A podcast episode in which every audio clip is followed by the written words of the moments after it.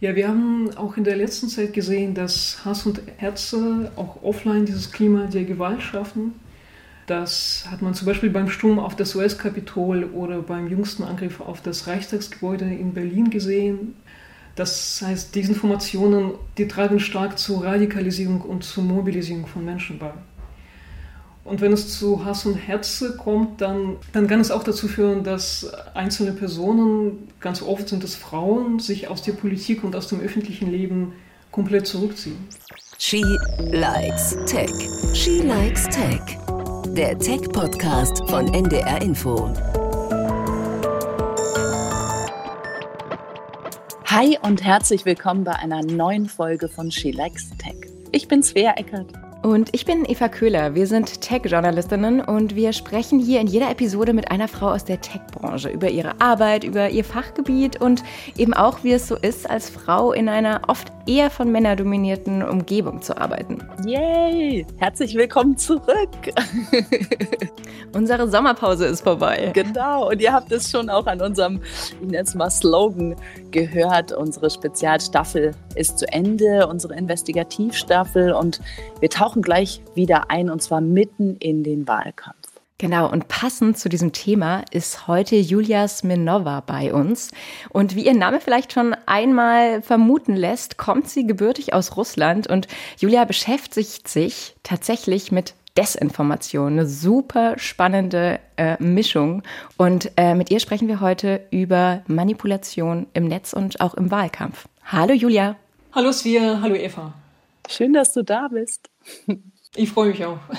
Julia, du arbeitest ja aktuell in London. Und zwar arbeitest du für das Institute of Strategic Dialogue. Das ist so ein Think Tank, also genauer gesagt eigentlich eine Organisation, die sich dem Kampf gegen Extremismus verschrieben hat. Stimmt so, oder? Ja, das Institute for Strategic Dialogue ist eigentlich ein Think and Do Tank. Das heißt, auf der einen Seite analysieren wir äh, Extremismus, Hass und Desinformation im Netz aber äh, auf der anderen Seite haben wir auch Kolleginnen, äh, die sich Lösungsansätze überlegen. Das heißt, die, äh, die arbeiten an Vorschlägen für Regulierung äh, des digitalen Raums oder an Trainings für Parteien, Organisationen oder Schulen. Ich kenne das ISD oder ISD so abgekürzt ähm, schon länger, Eva auch. Wir lesen nämlich immer mal wieder von euch, weil ihr immer wieder ganz spannende Analysen veröffentlicht, vor allem eben aus den sozialen Netzwerken. Also das letzte Mal, als ich ausführlicher von euch Sachen gelesen habe, war eben zur US-Wahl. Und jetzt veröffentlicht ihr ja heute, ganz exklusiv für euch zu hören, also heute für alle, die es in 100 Jahren hören, wir sind noch vor der Wahl, eine neue Studie zum Thema Hass und Desinformation im deutschen Wahlkampf. Kannst du einmal zusammengefasst sagen, was habt ihr da genau gemacht? Das Feld ist sehr weit. Ja, wir haben uns die Inhalte angeschaut, die über Kandidaten der drei populärsten Parteien in Deutschland, also über Olaf Scholz, Anne Laschet und Annalena Baerbock, auf Facebook und Telegram verbreitet werden. Und da stellten wir fest, dass äh, Annalena Baerbock im Vergleich zu den beiden anderen Kandidaten deutlich häufiger mit Desinformationen angegriffen wurde. Das passierte sowie auf Facebook bei den, in den populärsten Posts so als auch bei Telegram. Sie wurde zum Beispiel auch häufiger in einen Zusammenhang mit Verschwörungserzählungen gebracht. Die Mythos von Great Reset. Man könnte denken, dass alle drei Kandidaten zu den Eliten gehören, aber äh, auch da wurde Baerbock viel häufiger äh, in diesem Great Reset-Kontext erwähnt. Äh, zum Beispiel im Telegram-Datensatz, den wir uns angeschaut haben, äh, enthielten 16 Prozent der Posts über Baerbock äh, einen Great Reset-Bezug und bei Scholz waren es knapp 2 Prozent, bei Laschet 4 Prozent. Vielleicht Great Reset müssten wir, glaube ich, einmal kurz klären. Ne? Das ist so eine Weltverschwörungsmythos, der sich da gerade ein bisschen durchs Internet spannt, ne? Ja, dass eine Elite plant, also Corona sozusagen zu nutzen, die Corona-Pandemie und die Krise, die daraus resultiert ist, zu nutzen, um die Weltherrschaft äh, zu übernehmen. Eva und ich sind ja seit dem Investigativspezial ein bisschen im Verschwörungsmodus.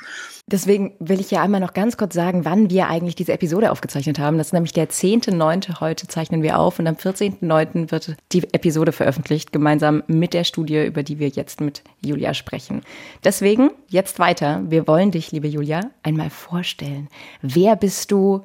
Was machst du? Du hast ganz lange als Journalistin gearbeitet und dann eben bist du nach London und hast da nochmal studiert und zwar Conflict Studies und jetzt bist du eben beim ISD. Was genau tust du da? Ich bin ein Teil vom Team, das sich gerade mit Desinformationen, Hass und äh, extremistischen Ideologien im Vorfeld der Bundestagswahl beschäftigt.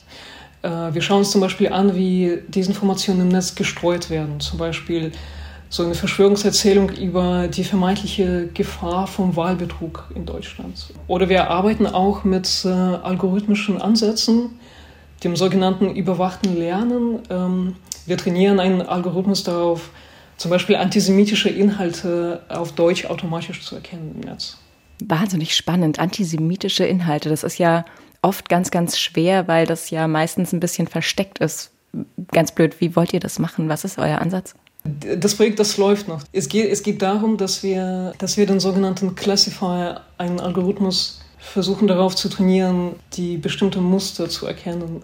Äh, wir, wir schauen uns tatsächlich die YouTube-Kommentare an und das Ziel ist, dass der Algorithmus antisemitische Inhalte automatisch erkennt. Julia, bei dir persönlich, was braucht man für Fähigkeiten, ich nenne es mal so Skills, um das zu machen, was du machst. Also bei dir, wir haben es eingangs gesagt, ähm, du stammst gebürtig aus Russland, du sprichst fließend Deutsch, du lebst in London, also Englisch auch. Das heißt, Sprachen sind wahrscheinlich nicht verkehrt.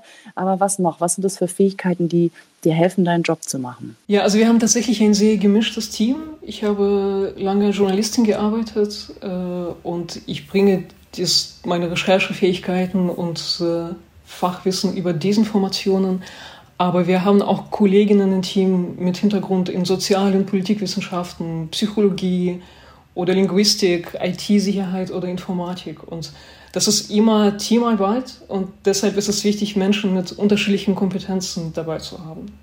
Zum Beispiel, ich, ich programmiere nicht selbst. Wenn ich diesen Algorithmus trainiere, dann habe ich eine visuelle Oberfläche vor mir. Aber es ist schon wichtig, dass ich verstehe, wie diese Tools funktionieren, was sie können und vor allem, wo ihre Grenzen liegen ich kannte dich und auch deinen Namen, weil du ja in der Vergangenheit immer mal wieder auch als, ähm, du hast ja als Korrespondentin in Moskau gearbeitet und du hast ja immer wieder auch über Trollfabriken und Trolle berichtet. Und ich finde das ganz spannend, wenn wir hier einmal kurz drauf eingehen, ne? weil das ja auch später dann eine Rolle spielt. Genau, und einmal ganz kurz, als Troll identifizieren wir im Endeffekt all diese Menschen, die absichtlich, manchmal in Kampagnen aufgerufen, sehr provozierende, teilweise beleidigende Dinge im Netz veröffentlichen, aber ganz oft sehr genau wissen, wie sie Leute provozieren, ohne sich dabei strafbar zu machen. Also sehr viel an der Grenze zwischen ähm, Legalität und äh, Verbot entlang schrammen, und zwar sehr, sehr, sehr bewusst. Genau, und nämlich einfach mit dem Ziel, die Diskussion zu zerstören. Äh, deswegen ja auch Trolle. Und Julia, du standest mal in St. Petersburg vor dieser berüchtigten äh, Trollfabrik. Ich meine, ähm, das wäre auch die IRA, die Internet Research Agency gewesen. Das ist recht bekannt. Und hast auch eine junge Frau interviewt, die sich dort mal eingeschlichen hat. Und ähm, das würde mich nochmal interessieren. Was hast du über diese Menschen, die dort arbeiten und so Manipulation oder Desinformation verteilen, was hast du da erfahren? Ja, ich habe tatsächlich Ludmila Savchuk interviewt, eine Frau, eine Journalistin, die, die sich für mehrere Monate in diese Trollfabrik eingeschlichen hat und sie hat dann auch erzählt, wie sie einen Blog erstellen musste, äh, einen Blog von einer Wahrsagerin und Sie, sie, schrieb dann über komplett unpolitische Themen, aber immer wieder musste sie auch paar, ein paar politische Sätze reinwerfen oder politische Inhalte. Und mit welchem Ziel? Also was sollte sie da tun? Also einen Blog einer Wahrsagerin ab und an mit politischen Inhalten zu füllen. Wo ist, die, wo ist das Problem daran? Also das Ziel war tatsächlich die öffentliche Meinung zu manipulieren, aber auch das Netz mit falschen Informationen, mit, mit bestimmten Botschaften zu füllen. Tatsächlich, manchmal war, war die Strategie, dass die, dass die Trolle auch eine Diskussion untereinander angefangen haben, in einem Forum oder in Kommentarspalten von den Zeitungen. Genau. Und diese Erfahrung in Moskau war mir wichtig, weil ich habe aus Moskau berichtet, ich habe auch äh, über den Krieg in der Ostukraine berichtet, ich war auch mehrere Monate vor Ort und ich habe da vor Augen geführt bekommen, wie Hass und Hetze gezielt in sozialen Netzwerken geschürt werden und wie das auch zu Gewalt im realen Leben führen kann. Ähm, ich glaube, das hat mich geprägt und das hat mich auch dazu motiviert, mich mit diesem Thema tiefer zu beschäftigen. Was genau hat dich da so beeindruckt, muss ich jetzt einmal fragen, wenn du sagst, du hast es so vor Augen geführt bekommen. Was hast du da genau gesehen? Zum Beispiel, als ich Menschen auf der Krim oder in der Ostukraine äh, interviewt habe, habe ich wirklich gehört, wie sie, wie sie Verschwörungstheorien oder, oder Hassbotschaften wiederholen. Äh, und da habe ich die gefragt, woher sie das wissen. Und ganz oft, ganz oft haben sie das, äh, war das eine Nachricht, die sie über WhatsApp geschickt bekommen haben oder die sie auf Facebook oder äh, Kontakt hier gelesen haben. Und wie ist es dann zu Gewalt gekommen? Also es war dann, die haben das gelesen, dann sind sie auf diese Demonstration gegangen und dann hast du beobachtet, wie sie diese Parolen geschrien haben auf der einen Seite und andererseits aber diese Parolen eben auch zu so einer Spaltung und zu Gewalt geführt haben. War das so? Es ist schwierig, diesen direkten Zusammenhang festzustellen, aber ich würde sagen, das hat auf jeden Fall zu diesem zu dieser Stimmung von Angst und Gewalt beigetragen. Mhm. Das würde mich jetzt auch tatsächlich interessieren, wenn wir da mal den aktuellen Bezug machen. Ne? Also ähm, du hast es damals in der, in der Ostukraine erlebt. Ähm, wie schätzt du diese Bedeutung zum Beispiel jetzt für den Wahlkampf heute ein oder auch ähm, für die Situation, in der wir ja im Moment sind? Also welche Bedeutung haben Desinformationen in den sozialen Netzwerken? Ja, wir haben auch in der letzten Zeit gesehen, dass Hass und Herze auch offline dieses Klima der Gewalt schaffen. Das hat man zum Beispiel beim Sturm auf das US-Kapitol oder beim jüngsten Angriff auf das Reichstagsgebäude in Berlin gesehen. Das heißt, diese Informationen, äh, die tragen stark zur Radikalisierung und zur Mobilisierung von Menschen bei. Und, äh, und wenn es zu Hass und Herze kommt, dann, äh, dann kann es auch dazu führen, dass einzelne Personen, ganz oft sind es Frauen, sich aus der Politik und aus dem öffentlichen Leben komplett zurückziehen. Das heißt, indirekt wird damit auch ihre Meinungsfreiheit beeinflusst. Jetzt hast du es gerade schon, schon gesagt, ne? Frauen sind ganz oft besonders betroffen von Hass und Hetze, von Diskreditierung, aber eben auch von, ja, auch von viel Trolltum. Ähm, woran liegt es, dass in den sozialen Netzwerken so ein, ja, so Stimmung gemacht wird, oft gegen Frauen mehr als gegen Männer? Das ESD hat auch eine Studie über den US-Wahlkampf durchgeführt. Ähm, und es stellte sich heraus, dass Frauen, aber auch Kandidatinnen aus ethnischen Minderheiten besonders stark von Herz und Herze betroffen werden. Frauen wird auch häufiger die Kompetenz abgesprochen und das ist ein komplexes Problem. Äh, unter anderem hat es mit sexistischen Stereotypen in der Gesellschaft äh, zu tun, äh, auch mit der verbreiteten Wahrnehmung von Frauen in der Öffentlichkeit, in der Politik äh, und in der Berufswelt. Und das hat natürlich gravierende Folgen für die Betroffenen. Sag mal, gibt es einen Tipp, den du vielleicht teilen möchtest? Also ähm, für Frauen, die sich dem ausgesetzt sehen oder Frauen, die einfach ja sich, ich sag mal, gerne äußern würden, sich aber vielleicht einfach nicht trauen auf Twitter oder Facebook, weil sie sagen, wenn ich das sage und dann hänge ich mir, habe ich, ne, dann habe ich so einen Rattenschwanz an Shitstorm an der Backe. Das kann ja auch dazu führen, dass Frauen sich gar nicht erst trauen, sich überhaupt zu äußern. Hast du da einen Tipp oder wie würdest du sagen, was ist eine kluge Art, damit umzugehen? Ja, ich glaube, es ist wichtig zu verstehen, dass es kein individuelles Problem ist. Das ist nicht ein Problem einer individuellen Frau, sondern das ist ein verbreitetes Phänomen. Das ist ein Problem, das die ganze Gesellschaft betrifft. Und deshalb ist es wichtig, sich mit anderen Betroffenen zu vernetzen und äh, sich auszutauschen. Es gibt Organisationen in Deutschland wie zum Beispiel Hate Aid, äh, die Betroffene der digitalen Gewalt unterstützen.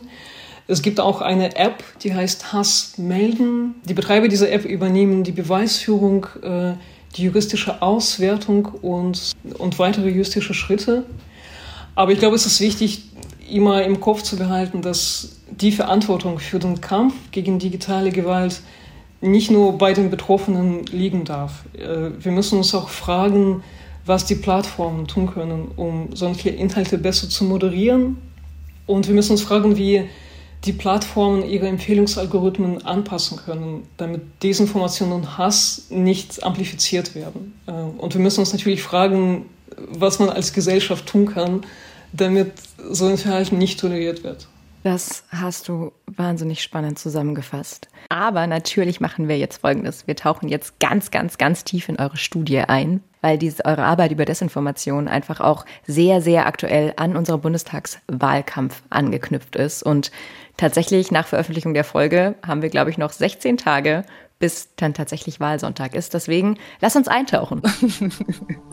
Mit dem neuen Ermächtigungsgesetz nimmt die Gesundheitsdiktatur auf deutschem Boden weiter fromm an. Unterdessen stellt sich die Frage, wer das Land nach Merkel lenken soll. Eine Dienerin des Great Reset bringt sich in Stellung. Oh Gott, Svea, wo hast du das gefunden? Direkt in der Kommentarspalte, oder? Ja, genau. Ich teile das. Das ist in, aus der Studie tatsächlich von Julia und ihren KollegInnen, war vom ISD die sie für heute mitgebracht hat. Und das ist ein Screenshot von einem Video, das auf Telegram kursiert und in dem Annalena Baerbock als Great Reset Marionette gezeichnet wird. Vielleicht müssen wir noch einmal ganz kurz die Kernerkenntnisse einmal da reinpacken. Das Ergebnis war ja vor allem, dass ähm, Frau Baerbock deutlich häufiger Hass erfahren musste, vor allem auf Telegram, äh, als jetzt ein Laschet und ein Scholz. Laschet war aber in eurer Studie eigentlich immer auf Platz zwei und Herr Scholz hat es, äh, glaube ich, in allen beiden Auswertungen immer auf Platz drei geschafft. Also am wenigsten Hass, am wenigsten Desinformation und juristisch verfolgbar waren nur sehr, sehr wenige eurer, eurer ähm, Postings, die ihr gefunden habt. Soweit richtig? Ähm, genau. Genau. Also ich fasse nochmal zusammen. Julia, ihr habt Facebook und Telegram ausgewertet und zwar im Zeitraum von Februar bis Juli. Insgesamt habt ihr bei Facebook mehr als 50.000 Postings über Laschet, Scholz und Baerbock gesammelt.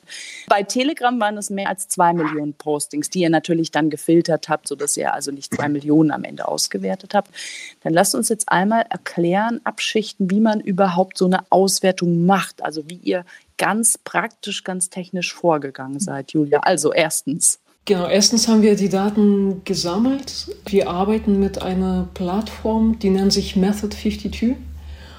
Und sie wurde vom, äh, vom ISD zusammen mit CASMA, Center for Analysis of Social Media, entwickelt. Die Daten wurden mit Hilfe von API, also das heißt Programmierschnittstelle, äh, gesammelt. Bei Facebook haben wir nur die Postings von öffentlichen Gruppen und äh, Seiten gesammelt, in denen die drei Kandidaten erwähnt wurden. Und bei Telegram mussten wir etwas anders vorgehen. Ähm, da haben wir äh, auch die Daten mit Hilfe von API gesammelt, aber wir haben mit einer sogenannten Seed-Liste gearbeitet. Im Prinzip ist das eine Liste von, von Kanälen, die uns interessieren. Äh, und in diesem Fall waren es knapp 300 populäre deutschsprachige Kanäle aus dem rechtsextremen und verschwörungstheoretischen Umfeld. Ähm, und das haben wir gemacht, weil es im Unterschied zu Facebook bei Telegram nicht möglich ist, die gesamte Kommunikation von allen äh, offenen Kanälen auszuwerten, in denen die Kandidaten erwähnt wurden. Deshalb braucht man solche Listen. Aus den Postings, die wir gesammelt haben, äh, filterten wir dann nur solche raus, die die drei Kandidaten erwähnten und die sortierten wir dann nach Popularität und werteten für jede Person die jeweils 100 populärsten Postings auf beiden Plattformen manuell aus. Popularität sind äh, Likes und Retweets? In, in diesem Fall, in unserem Fall waren das die meist geteilten Posts. Okay, mhm. also teilen, das ist gleich Popularität.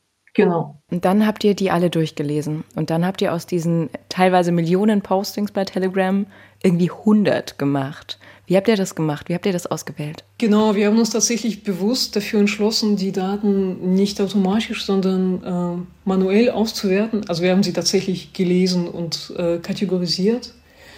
Ähm, und das, das haben wir aus mehreren Gründen gemacht. Wir wollten wissen, wie viele potenziell rechtswidrige Inhalte äh, es in jedem Datensatz gibt und auch wie viele Postings mit Desinformationen und verschwörungstheoretischen Narrativen und es ist nicht immer einfach sogar für Menschen ohne juristische Qualifikation, diese Inhalte genau zu identifizieren. Das heißt, äh, und wir wollten auch äh, qualitative Auswertung machen. Das heißt, wir wollten uns auch vermerken, wenn andere Narrative auftauchen, zum Beispiel Gefahr oder Inkompetenz. Ähm, deshalb haben wir die Postings manuell äh, ausgewertet und zwar von zwei Personen unabhängig voneinander.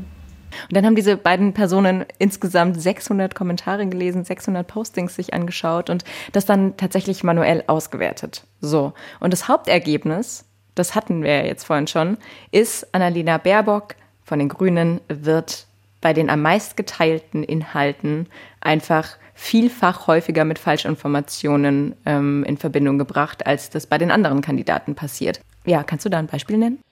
Ja, über Baerbock wurde zum Beispiel häufig behauptet, dass sie vom Finanzinvestor George Soros gesteuert sei oder dass sie eine Marionette von der Great Reset-Verschwörung sei. Das ist ja so großer Quatsch. Wie können denn Leute das glauben? Aber ist vielleicht ein anderes Thema. Wie war es bei Laschet? Ja, über Laschet wurde, wurden auf Telegram auch äh, Desinformationen verbreitet.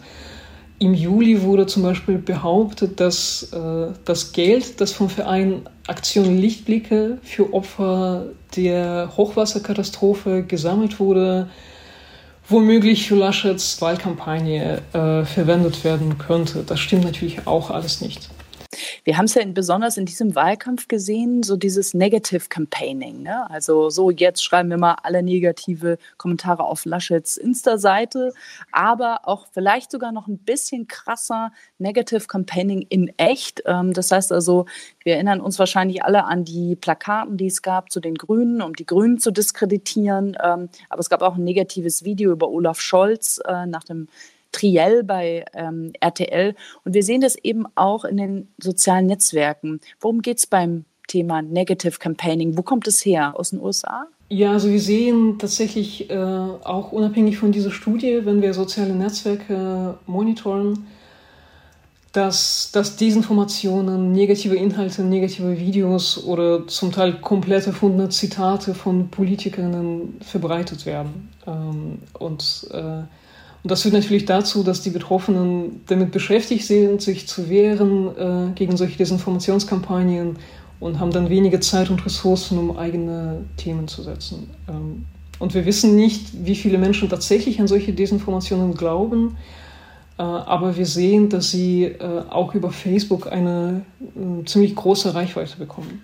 Jetzt gibt es ja momentan auch äh, ein neues Narrativ, das wir schon aus dem US-Wahlkampf kennen und das jetzt offensichtlich versucht wird, in Deutschland auch so ein bisschen zu verbreiten. Und da geht es eben um die Briefwahl. Und ähm, es geht so ein bisschen um das Ziel ähm, der Briefwahl, ihren demokratischen Wert abzusprechen, was natürlich massiv gefährlich für eine Demokratie ist. Und ähm, ich frage mich da so ein bisschen, worum geht's da? Wie kann es sein, dass dieses, dieses Narrativ aus den USA ähm, zu uns schwappt, ähm, bei dem man eigentlich sich ja nur fragt, wer glaubt das denn überhaupt? Also wie geht das? Wie passiert sowas? Woher kommen solche Aktionen? Wir haben tatsächlich in den letzten Wochen gesehen, dass die AfD äh, in sozialen Netzwerken ihre Anhänger vor vermeintlichen Gefahren bei der Briefwahl gewarnt hat. Äh, wir haben noch gesehen, dass die AfD zwischendurch bezahlte Anzeigen auf Facebook gegen die Briefwahl geschaltet hat und dann in den Gruppen von AfD unterstützen. Vor allem in den Kommentaren haben wir noch drastischere Behauptungen gesehen. Ähm, zum Beispiel, dass die Wahl angeblich ganz bestimmt gefälscht wird oder dass es in Deutschland systematischen Wahlbetrug gibt, was es nicht stimmt. Und wir haben noch gesehen, dass Akteure, dass Verschwörungs, wir haben noch gesehen, dass auch Verschwörungsideologen solche falsche Behauptungen verbreiten. Ähm, ganz oft nutzen sie dabei Einzelfälle von Unregelmäßigkeiten, aber ohne Kontext. Und die knüpfen dabei tatsächlich an, ähm, an die Erzählung vom vermeintlichen Wahlbetrug in den USA an. Das heißt, die sagen, dass das ist in den USA ganz bestimmt passiert und das wird in Deutschland auch sicherlich passieren. Also wichtig dabei finde ich, das kann man nicht oft genug sagen, das ist alles Quatsch. Das sind erfundene Geschichten, um Leute aufzustacheln. Also wir, wir können das nicht oft genug sagen, weil wir hier sehr viele, viele dieser Mythen gerade aufnehmen und die auch zeigen, dass sie existieren und definieren und formulieren. Deswegen, das ist alles einfach Quatsch, wollte ich einmal einwerfen.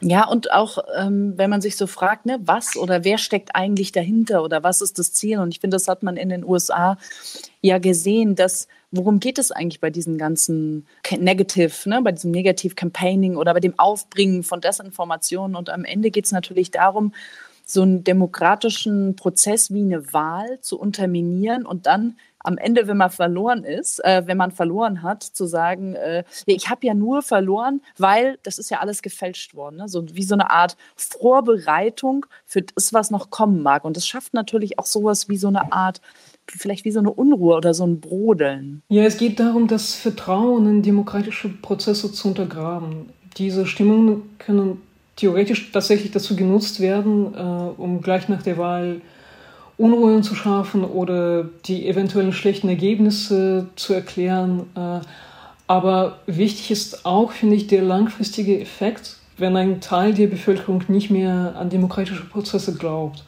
Und auch wenn, also wir sehen, dass diese Narrative jetzt in der, momentan eher in dieser Blase bleiben, aber auch wenn es nur ein kleiner Teil der Bevölkerung sein mag, äh, ist diese Entwicklung beunruhigend. Und da würde ich natürlich jetzt die allseits beliebte Frage stellen gerne. Äh, Kibono, wer profitiert ähm, nach den Playern und Akteuren? Wir haben eben die AfD angesprochen. Wir haben schon gelernt, Julia, dass du schon mal vor einer Trollfabrik standest. Ähm, wer profitiert am Ende? Ja, das ist schwer zu sagen. Das sind äh, unterschiedliche Akteure, die... Ähm die auch eigene Gründe dazu haben können, warum sie das machen. Einige profitieren kommerziell davon, Parteien profitieren davon politisch oder wollen bestimmte Themen setzen. Ist, es gibt keine globale Verschwörung, das heißt, es gibt, das sind unterschiedliche Akteure mit unterschiedlichen Motiven. Julia, du hast das gerade schon gesagt. Du hast gesagt, es gibt unterschiedliche Akteure, Akteurinnen, die da dahinter stecken. Und wir hatten ja hier in Deutschland eine ganz große Debatte und Diskussion über das Thema Bots, Social Bots. Und ich finde, das, das schlägt jetzt so ganz gut in diese Kerbe. Wer steckt eigentlich dahinter? Und dieses Thema ähm, Social Bot ist vielfach aufgegriffen worden und man hat, und ich habe es auch schon getan in Recherchen, dass wir geguckt haben, ähm, äh, sind das jetzt Bots, die da dahinter stecken oder echte Menschen? Und wir haben in unseren Recherchen tatsächlich oft die Erfahrung gemacht, dass es doch echte Menschen sind, die irgendwo dann am Ende dahinter stecken. Kannst du uns dazu noch mal was sagen? Also ähm, sind das automatisierte oder gibt es automatisierte Angriffe, äh, Verteilung von Desinformation oder ähm, ist das alles manuell? Ja, welche Arten, Typen gibt es da? Ja, und wie unterscheidet es sich auf den Plattformen? Ja, also Boards gibt es äh, theoretisch auch, aber in der Studie, die wir durchgeführt haben, in den meisten Fällen waren es Menschen, die diese Kommentare oder Postings verfasst haben. Und manchmal sind es aufrichtige Unterstützerinnen bestimmter Parteien und Bewegungen. Ähm, manchmal koordinieren sie sich, um gezielt bestimmte Erzählungen, bestimmte Narrative zu, nochmal zu amplifizieren, zu verbreiten. Ähm, manche Kampagnen werden auch direkt oder indirekt von, vom Staaten unterstützt. Und da gibt es auch diverse Formen über Trollfabriken, die auch nicht direkt einem Staat gehören oder nicht direkt von einem Staat finanziert werden, äh, sondern die Tätigkeit wird dann irgendwann zugelassen. Ähm, oder es werden PR-Agenturen eingesetzt. Bei Staaten muss man sagen, dass die genaue Attribution oft sehr schwierig ist. Äh, und es ist einfach, es ist sehr einfach, die Spuren im Netz zu verschleiern. Troll ja. ist nicht gleich Troll. genau, damit räumen wir auch noch mal ein bisschen mehr mit diesem Bot-Phänomen auf, das ja auch immer schnell herangezogen wird, wenn es darum geht, ähm, warum ist da jemand im Shitstorm ausge ausgeliefert und dann oft die Antwort ist, ja, und dann sind da so viele Bots auf dem Account äh, aktiv geworden. Und du sagst jetzt, ja, in den allermeisten Fällen sind das wahrscheinlich keine automatisierten Bots, sondern eben Trolle, Trolle und echte Menschen, manchmal in der Kampagne, manchmal auch einfach in Einzelpersonen. Ja, die wahrscheinlich mit so Sock Puppets nennen wir die, ne? Die mit so Sock Puppets agieren. Also das heißt mit ja so 50 Accounts bedienen. Das, das gibt es natürlich durchaus. Also dass man einen Menschen hat, der unter mehreren Identitäten dann schreibt. Und Facebook lässt es ja auch freimütig zu. Also wer das mal ausprobieren möchte, sich unter mehreren Namen auf Facebook anzumelden, es geht. Wie viele Facebook-Accounts habt ihr? Das Betriebsgeheimnis. Ich bin natürlich gar nicht auf Facebook. Gar nicht. Gut, dann würde ich sagen, äh, weiter. Ne? Wir haben noch eine letzte Frage. Wer magst du, soll ich? Nee, du nur zu. Was erwartest du noch? Was passiert noch im Netz, bis dann tatsächlich Wahlsonntag ist? Kannst du Kannst du eine Prognose wagen? Ja, wir haben natürlich keine Glaskugel, aber wir werden in den nächsten Tagen verstärkt darauf schauen, welche Desinformationen über Politiker und Politikerinnen verbreitet werden und welche Reichweite dieses Narrativ über vermeintliche Wahlmanipulationen bekommt und von wem es verbreitet wird. Und dann wurden letzte Woche auch Cyber, neue Cyberangriffe auf die Bundestagsabgeordneten bekannt, hinter denen sehr wahrscheinlich der russische Geheimdienst steckt. Und es ist natürlich eine spannende Frage, ob etwas aus diesem Hack noch vor der Bundestagswahl auftaucht. Du meinst so eine Art Hack-and-Leak-Geschichten, ne? Also das heißt, Informationen werden abgezogen und dann nochmal kurz vor der Bundestagswahl wird äh, irgendwelches Kompromat veröffentlicht, um mal den, ich glaube, russischen Begriff dafür zu zitieren, ne? Kompromat. Genau, das ist das, was in den USA auch passiert ist. Es, es, es könnte passieren, ähm, es könnte sein, dass, äh, dass es in Deutschland nicht passiert, aber ähm, wir werden jetzt verstärkt darauf schauen, ob irgendwelche E-Mails oder Dokumente irgendwo auftauchen. Ja, verheerend, verheerend. Also wer sich an den US-Wahlkampf erinnert, an Hillary Clinton und an Guccifer, packen wir nochmal in die Shownotes die Geschichte äh, der, ja, der, der weiß, was da das passiert ist.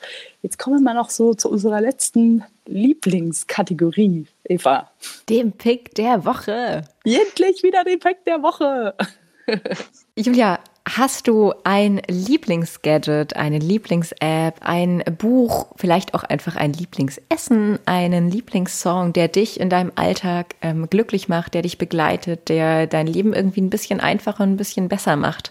Hast du sowas, das du mit uns teilen kannst und uns als Pick der Woche mitgeben möchtest? Ein russisches oder Londoner Nationalgericht oder eine Süßigkeit?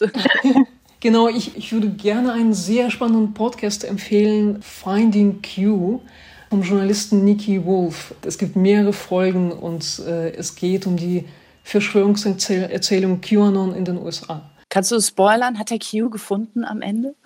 nee, ich glaube, da, äh, da würde ich raten, erstmal sich tatsächlich alle Folgen anzuhören.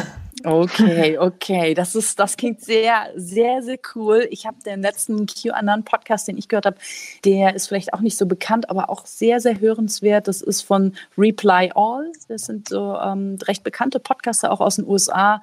Und die haben tatsächlich auch mal versucht, Q, also den, den Ursprungs-Q irgendwie aufzuspüren. Können wir auch mal verlinken. Ja, weil es natürlich vielleicht einmal im Hintergrund, es ist einfach wahnsinnig schwierig herauszufinden, wer Q ist, weil keiner weiß, wer Q ist. Und ähm, deswegen ist es eines der großen Rätsel der Verschwörungsmythen. Ich glaube, wir sind durch. Ja, Julia, danke schön, dass du da warst. Vielen Dank. Das war sehr, sehr schön, liebe Julia. Danke für deine Zeit und für all die Einblicke. Ich bedanke mich auch. Bis ganz bald. Tschüss. Tschüss. She likes Tech. Wie war's für dich? Was hast du gelernt, Svea? Hm. Fragst dich immer so, wie war es für dich? So, das klingt immer so ein bisschen äh, anzüglich. Anzüglich? Ja.